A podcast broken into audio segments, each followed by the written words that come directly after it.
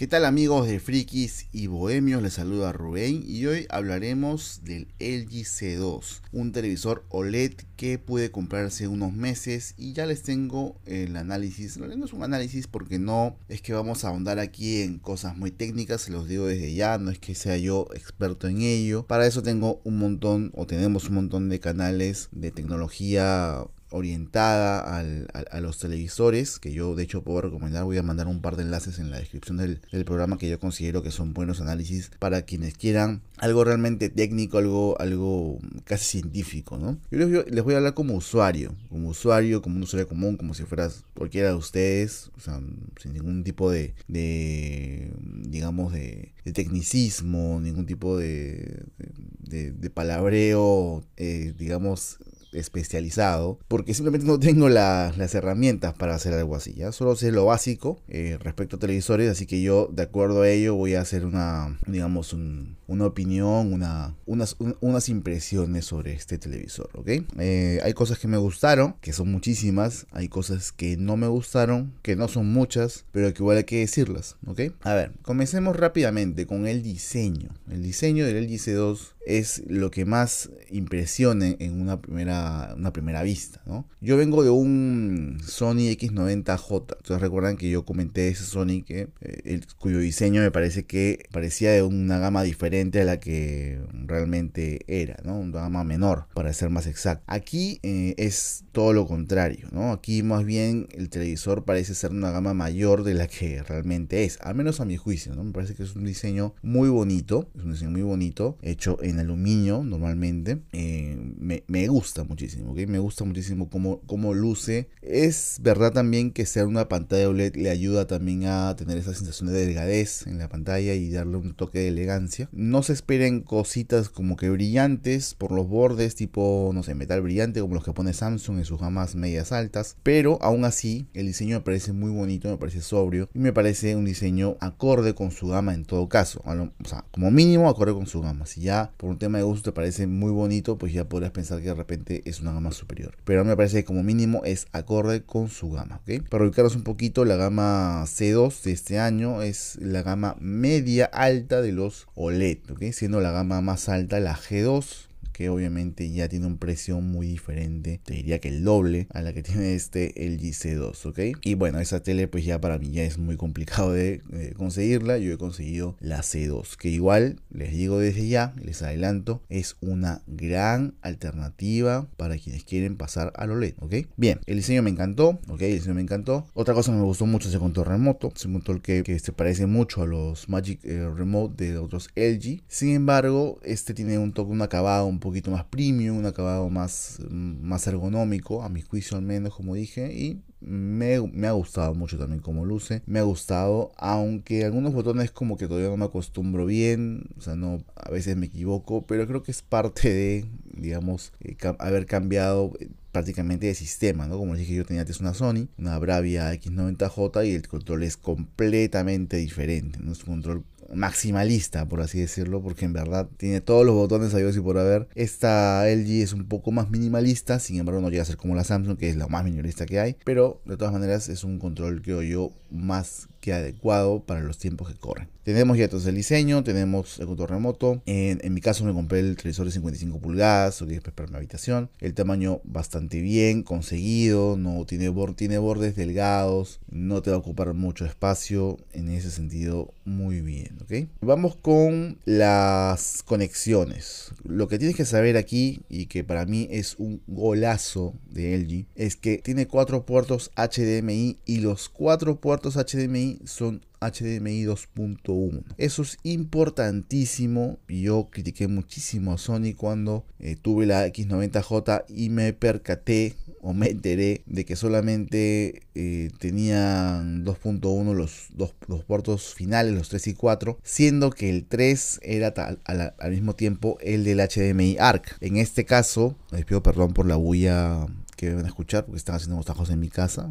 Esperemos que no sea tanto para culminar el capítulo y de paso pues este voy a tratar de minimizar lo máximo posible en edición ya el ruido, ¿ok?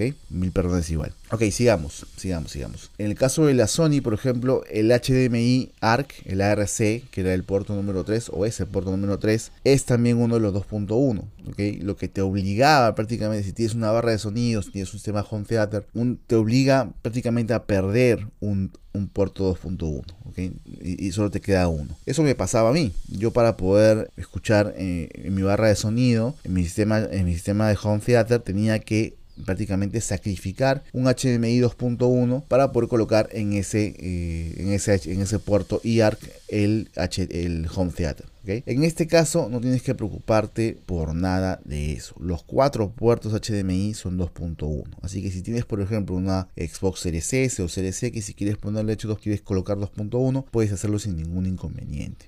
Eh, igual también si tienes Play 5, si tienes alguna PC o algo quieres conectar aquí, lo puedes hacer también en cualquiera de los puertos y te queda siempre por ahí el eh, ARC para que coloques tu sistema de sonido.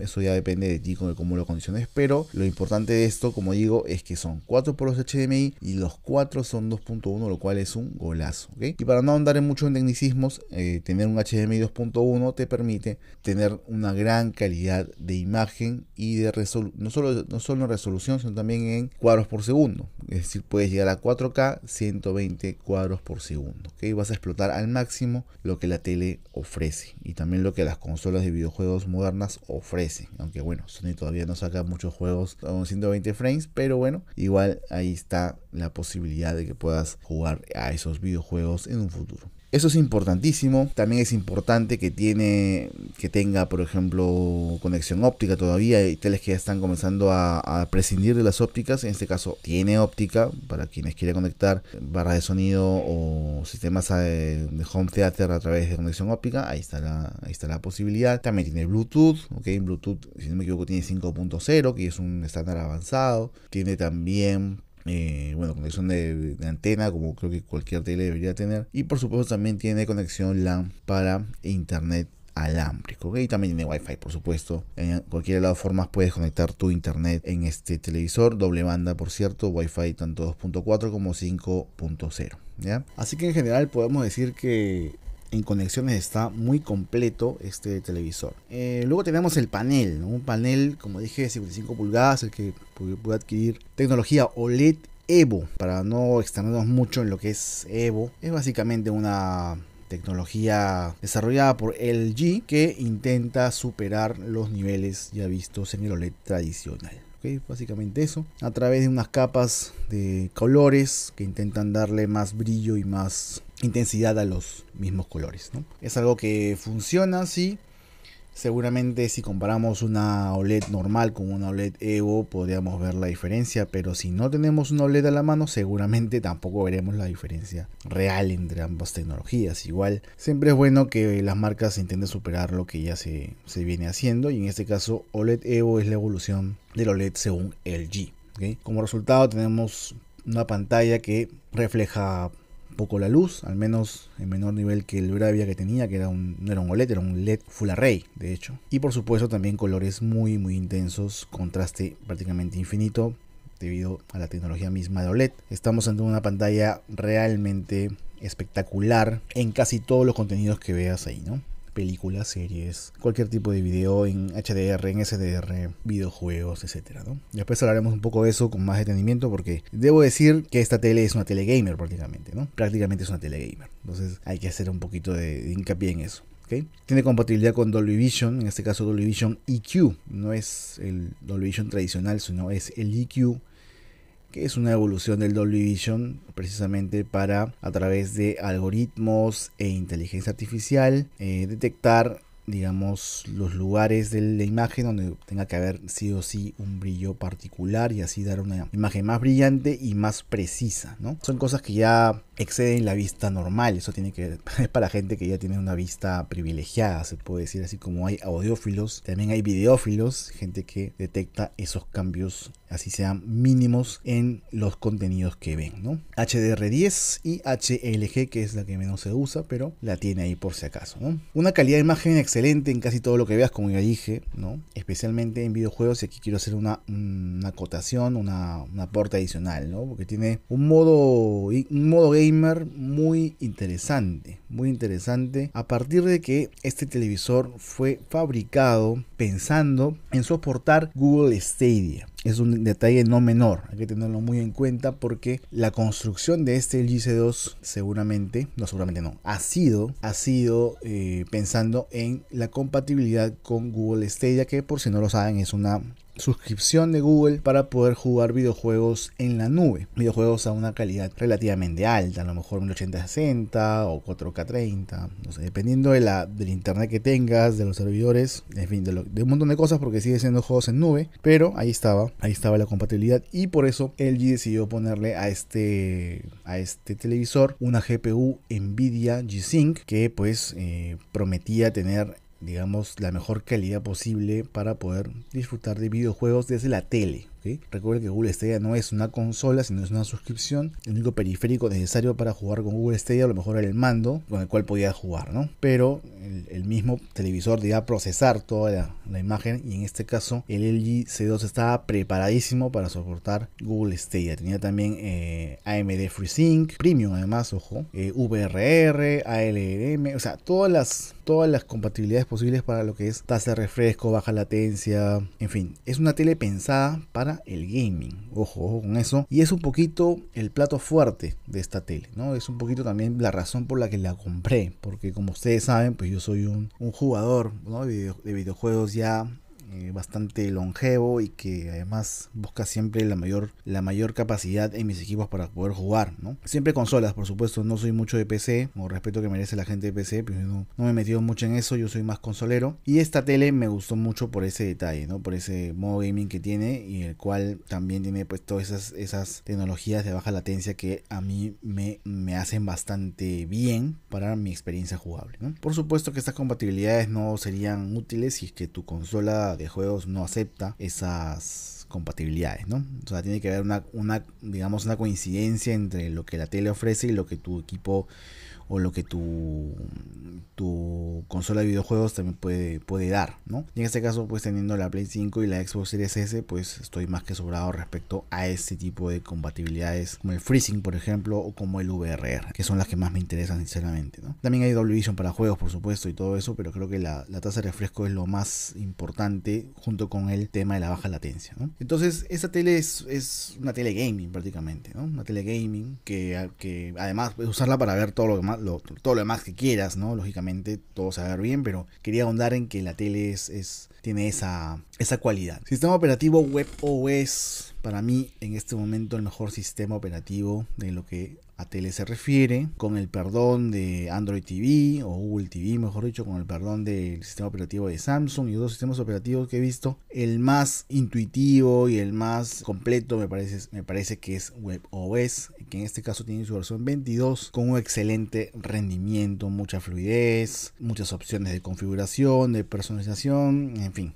muy completo el sistema operativo de LG, en este caso WebOS 22. Creo que la última cosa que debo mencionar de las cosas positivas ¿no? que estoy mencionando ahora, que, son las que más me tienen contento, es que la tienda de aplicaciones de, esta, de este WebOS es bastante completa también, tiene prácticamente todas las aplicaciones que yo considero relevantes, no me falta ninguna. Por ahí en, por ahí en algunas teles me faltaba Crunchyroll, en otras me faltaba la aplicación de la WLV, ¿no? Entre otras, y aquí tengo todas, todas, todas las que yo considero importantes. Por supuesto, las básicas tienen que estar, obviamente, Netflix, Prime, Disney, HBO, y en fin, todas estas. Pero por ahí las que no encontraba en otros lados están también aquí, ¿no? Entonces es algo muy importante porque ya te, te olvidas también de comprarte algún tipo de periférico para, para ese tipo de aplicaciones o hacer otro tipo de maniobra como entrar a la página web o el, navegador web y ahí, es ahí tratar de ver contenido de tu aplicación. Este no es el caso, ¿no? Compatible también con con, lo que es Air, AirPlay, ¿no? De Apple y todo eso, también había que mencionarlo. Creo que son cosas que, que ya actualmente todas las teles de gama alta tienen y esas también las tiene, ¿ok? A ver, vamos con las cosas que no me gustaron. Tres de ellas tienen que ver mucho con el sonido, ¿ya? Para que se den una idea más o menos de, de, qué voy. Tiene un sonido mediocre, no es un sonido malo, es un sonido mediocre. No es que suene mal, pero no suena bien. O sea, yo esperaba más, aunque yo esperaba más porque se supone que esta tele tiene, eh, tiene tecnología Dolby Atmos en, las bocinas de la tele. Lógicamente no iba a ser la misma experiencia que tener un Dolby Atmos real con tus parlantes por todos lados, pero al menos simularlo o algo por el estilo y no, no lo logra, no hace nada de eso pues es muy mediocre el, sonido, no me, no me ha gustado. Ni siquiera pues en sonido de inteligencia artificial, ¿no? El modo IA creo que se llama. Ni modo estándar, ni modo música, ni modo películas. Ningún modo me ha convencido particularmente, ¿no? Ni modo juego tampoco, ¿no? Entonces lo que tienes que hacer aquí es usarlo con una barra de sonido, usarlo con un sistema de home theater, usarlo con algo parecido a amplificadores, porque no, no basta el sonido, a menos a mí, ¿no?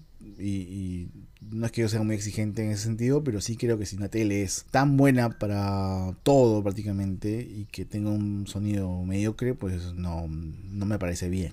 Hay que mencionarlo de todas maneras. El sonido es incluso peor que el H90J que ya tenía, perdón, X90J de Sony, que ya tenía un sonido que yo consideraba muy, muy plano, muy, muy básico para lo que era la tele, ¿no? Valga decir aquí también, valga decir aquí también, que para juegos este tele, esta tele puede ser insuperable, pero para películas, para series, me parece que el X90J te da un poquito más de reescalado, un poquito más de detalle, me parece, ¿ah? Me parece, me parece que más allá de que esta era una, era una LED, una Full Array, tenía un poquito más de nitidez, de detalle que la, que la de LG. Eh, Sony es puntero en procesadores para televisores y lógicamente la, la Bravia X90J es una, una muestra de ello, es una tele que procesa cualquier imagen de cualquier fuente y te la vuelve algo alucinante. Pero pensé que la LG iba a ser algo así y la verdad es que no fue tanto. No lo fue tanto, creo que me quedó un poco a debe en eso, no obstante se sigue viendo muy bien, se, ve muy bien, pero creo que se ve muy bien más que todo por la tecnología del panel que por su procesado, me parece, me parece eso. Quería acotar esto aquí porque justo haciendo esa comparación con el X90J en cuanto sonido, quería dejar también mejor parado el X90J en ese aspecto, ¿no?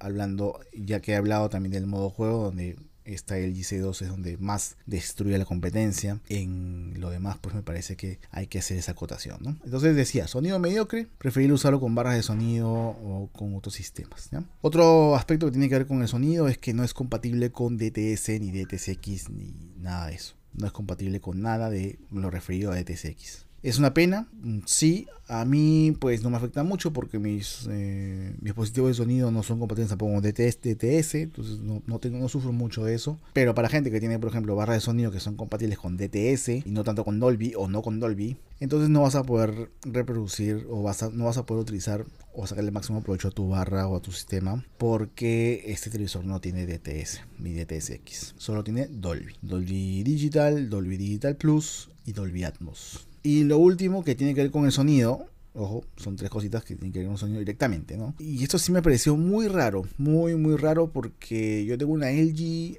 NanoCell de gama baja media que me compré el año pasado y que me funciona muy bien y me gusta mucho esa tele porque tiene la tecnología LG SoundSync me ayudaba a conectar mi televisor con un equipo de sonido, con un componente y ahora que tengo una barra, la LG SP2, que prometo también reseñar en algún momento, también puedo tener la barra conectada a través de LG SoundSync, que es prácticamente una conexión íntegra entre equipos de LG que te da latencia cero. O sea, no, no hay ningún retraso de audio de ninguna, ningún tipo. En el caso de la SP2, porque es a través de cable óptico. Y en el caso de mi equipo, de mi, componente que tenía antes, que ya no lo tengo, a través de un sistema Bluetooth, pero íntegramente de LG, que tampoco tenía ningún tipo de retraso. Pero esta tele, el LG C2, no tiene ese sistema de LG SoundSync. ¿Por qué digo esto? Porque le coloqué la barra SP2 y pues si bien conectaba a través de Bluetooth, digamos con cierta fidelidad entre el sonido y la imagen, reconociendo además en la barra que era una tele LG, no era el SoundSync. Y cuando coloco en la barra el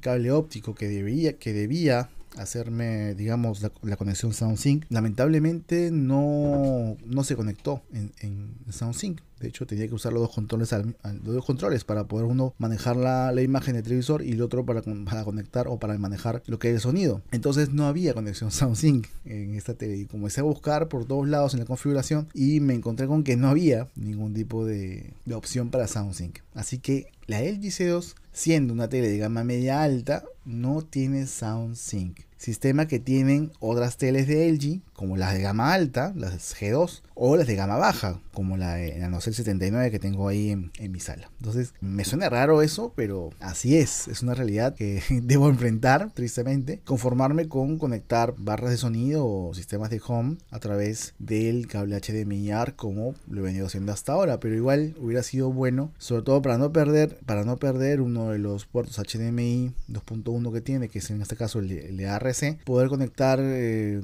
una barra de sonido con eh, la LG ¿no? Y poder hacerlo a través de SoundSync. Tristemente no funciona de esa manera, así que queda, queda para, para analizar eso, ¿no? Muy raro. Bueno, hasta ahí con lo que ya tiene que ver con el sonido directamente. Lo que haremos ahora es hablar de otros aspectos negativos que me parece que, como que bueno, no son tan relevantes, pero sí es bueno tenerlos claros. Esta tele, a diferencia de otras que he probado, no me refiero solamente a la, a la Bravia, me refiero a otras teles. He tenido una Samsung, por ejemplo, una, una Q6, serie 6, muy, muy buena, una QLED. He tenido otras teles también. Y esas teles cuando yo las instalé por primera vez, de alguna forma te llevan a pensar que no requieres de, meterle más cosas, de hacerle más cosas, de configurar, de mover eh, ítems, de mover opciones, de subir o bajar eh, brillo, resolución, etcétera. En este caso, y no sé si sea porque es por la tecnología OLED que te da más amplitud de opciones, que también es posible, por cierto, pero sí me llamó la atención que esta LG C2, cuando yo recién la pruebo y la instalo, la calidad, la calidad de imagen no era a lo mejor lo más eh, llamativo que podrías ver. Me llama la atención porque generalmente cuando las teles salen recién tienen un modo, modo tienda, que como su nombre lo indica, está hecho para las tiendas de LG o las tiendas retail, quien quiera venderlo, y por tanto tratan de darte la imagen más llamativa que puedas tener comercialmente hablando, que alguien pase por la tienda y vea la LG y diga, oye, qué bien se ve, entonces se acerque y pregunte por la tele, entonces debería ser una imagen muy llamativa. Y en este caso no hay un modo tienda, entonces la, la, tele se ve como que extraña, se ve bien, pero no se ve, no se veía tan bien. Entonces lo que tuve que hacer ahí, luego por supuesto asustarme, decir qué carajo he comprado, me metí a configurar, configuré un montón de cosas, busqué canales en YouTube también que configuraban tele, donde, donde se configuraban teles LG C2, ahí me enteré de que también es cierto que podía tratarse de la tecnología misma, porque también he visto teles de otras marcas donde también eh, sugieren ciertas configuraciones. Sin embargo, no deja de llamarme la atención ese detalle, ¿no? Que esta GC2 requiere de todas maneras que te metas, apenas la compres y la instales en tu casa, que te metas a configurarla, que te metas a, que metas mano en, configuración, en ajustes, que no solamente es cuestión de poner en tu, en tu cuarto o en tu sala y empezar a disfrutar, no, tienes que meter bastante mano para llegar a esa configuración que más te agrade y a partir de ahí empezar a disfrutar lo que ofrece la tele. Una vez que llegas a esa configuración que te gusta, ya te digo que no te para nadie, ¿no? Porque se ve espectacular. Eso no se puede negar. Muy, muy bien. El resultado, el resultado final de cada cosa que hace lo hace excelente. Pero tienes que meter mano. Tienes que meter mano. Y si no sabes meter mano, llamar a alguien que lo sepa para que te ayude a configurarla. Eso es algo muy importante, sobre todo para la gente que, que compra equipos a veces y no quiere pensar tanto en configuración, simplemente quiere disfrutar, ¿no? Bueno, aquí tienes que configurar, chicos. Aquí tienes, que configurar de todas maneras la tele, porque si no, no van a sacarle el provecho que deben sacarle. La última cosita que no me gustó, se me hacen cosas que son ya un poco como que rebuscadas. Hace poco quise instalar aquí mi Nintendo Wii y les cuento que no tiene conexión de cable componente. Es una bobada, lo sé, porque las teles seguramente, o sea, lo más probable es que las teles actuales y que salgan de aquí en adelante no tengan conexión para componente. Pero las teles que tuve antes, incluyendo la Sony Bravia X90J, sí tenían cable, conexión para cable componente. De repente no, todo, no todas las conexiones de los 5 plugs que deben haber, pero sí al menos dos para poder meter ahí unos adaptadores, ¿no? Los que saben, los que han conectado componentes me entenderán a qué me estoy refiriendo, ¿ya? En este caso no hay ni los plugs, ni los plugs originales, los cinco cables componentes, de los cinco plugs componentes, ni los dos adaptadores, no hay nada, ¿ok? No hay forma alguna de conectar componentes, salvo que te compres por ahí algún adaptador que convierta componente a HDMI o algo así, que lo hay, ya es algo que no sé si recomendar. De hecho, no suele funcionar eso, al menos a mí no me ha funcionado cuando quise poner mi componente a, HDMI, sinceramente. Bueno, está ese problema, así que mi Wii, mi Wii tuve que llevarla al LG, LG no sé, el 79 que tengo en mi sala. Es el LG que yo tanto despreciaba y que resulta que tiene dos cosas que le faltan a esta tele. El SoundSync y tiene la conexión componente. Así que ahí puedo montar mi Wii y jugando la Wii soy feliz ahí, ¿no? Para juegos más avanzados con HDMI pues ya tengo que meterme en la LG C2, ¿no? Pero ese es un detalle que quería mencionar. Conclusión muchachos. Conclusión, conclusión. Esta tele es para mí es para mí y me la voy a quedar por mucho tiempo. ¿Por qué? Porque yo soy un gamer. Bueno, gamer de los antiguos, ¿no? Vieja escuela, no un gamer actual que es, dícese de los que streamean y los que este, eh, se meten a jugar este Clash Royale y X cosas, ¿no? Yo soy un gamer de la vieja escuela. A mí me gusta tener lo mejor, lo mejor en cuanto a tecnología de gaming. Siempre hablando de consolas, como he mencionado y como he aclarado muchas veces, ¿no? Entonces esta tele a mí, a mí me sirve muchísimo, me encanta, ¿ya? Si quiero ver una película, una serie, lo voy a ver aquí también espectacular, me encanta el contenido, me encanta la imagen, la calidad de imagen es alucinante, el Dolby Vision, el HDR, es espectacular, ¿ok? Como dije al principio, no les voy a dar cosas técnicas porque no soy experto en esto, pero sí como usuario puedo decir que estoy contentísimo, ¿ya? Contentísimo. Pero si tú eres una persona que le gusta ver más contenidos de películas y no vas a usar, no esta tele para jugar, por ejemplo, si tú no juegas, no tienes ninguna consola ni nada, entonces esta tele no es para ti. ¿Por qué? Porque si tú no juegas a ningún videojuego, ¿para qué tendrías puertos HDMI 2.1? No tendría ningún sentido. Porque los HDMI 2.1 son para básicamente gaming. Esa es la razón. Es para llegar a los 4K 120 frames y todo eso. Lo cual no interesa en el tema de las películas que siempre van a 30 o 60 como mucho.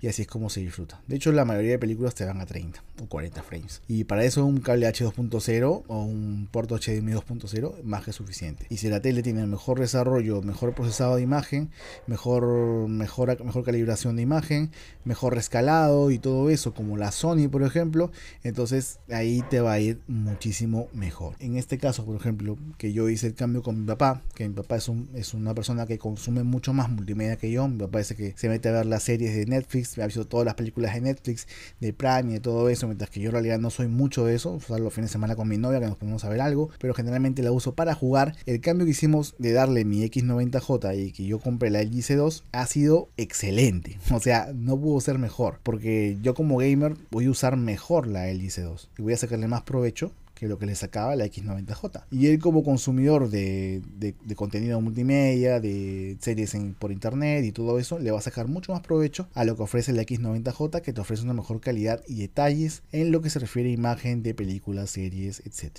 Entonces, tienes que evaluar para qué quieres la tele. Si tú quieres la tele para jugar, ya sabes, esta es definitivamente la tele. Si la quieres para contenidos de multimedia, para contenidos de series por internet o streaming online y todo eso, yo creo que por ahí o la Sony o te por una Samsung que te ofrece algo un poco más incluso equilibrado, ¿no? En cuanto a precio sobre todo. Entonces, esa es mi conclusión, chicos. Las cosas que no, que no me han gustado de la tele en realidad, si te das cuenta, no son tantas y las pocas que hay son rebuscadas, ¿ok? Son rebuscadas porque en realidad, pues que no tenga SoundSync y que no tenga DTS, a mí me da prácticamente lo mismo. Es solamente cuestión de conectar mi sistema de sonido al HDMI ARC y listo. Que tenga sonido mediocre, pues me da igual porque siempre uso barras de sonido o sistemas HT. Que sea necesario configurarlo, pues sí, porque me gusta configurarlo y lo hago con todo gusto. Me encanta meter mano en ese sentido. Y que no tenga cable, cable componente, pues tampoco es un drama, porque bueno, Nintendo Wii pues es algo que yo juego muy esporádicamente, ¿no? Que es para lo único que usaría el cable componente en realidad. Entonces, las cosas malas, como dije, son rebuscaditas. Las cosas buenas sí son muy buenas. Sobre todo para gente que quiera jugar. Entonces, eso muchachos, quería comentarles eso. Este, este episodio ha sido un poco accidentado, les comento, porque están trabajando aquí en mi casa haciendo unas bullas. Seguramente han escuchado golpes por ahí. Han sido eso, no voy a pensar que soy yo, mi estómago o algo por el estilo. Son esos golpes eh, que están haciendo las paredes porque están rompiendo mi casa, están haciendo una construcción abajo. Así que eso nada más chicos. Les mando un abrazo a todos gracias por estar aquí nuevamente. Esto fue Frikis y Bohemios Podcast. Hablamos del IC2. Dejaré los enlaces de los análisis que recomiendo en la descripción para que revisen lo que es netamente técnico. Hasta el próximo episodio. Adiós.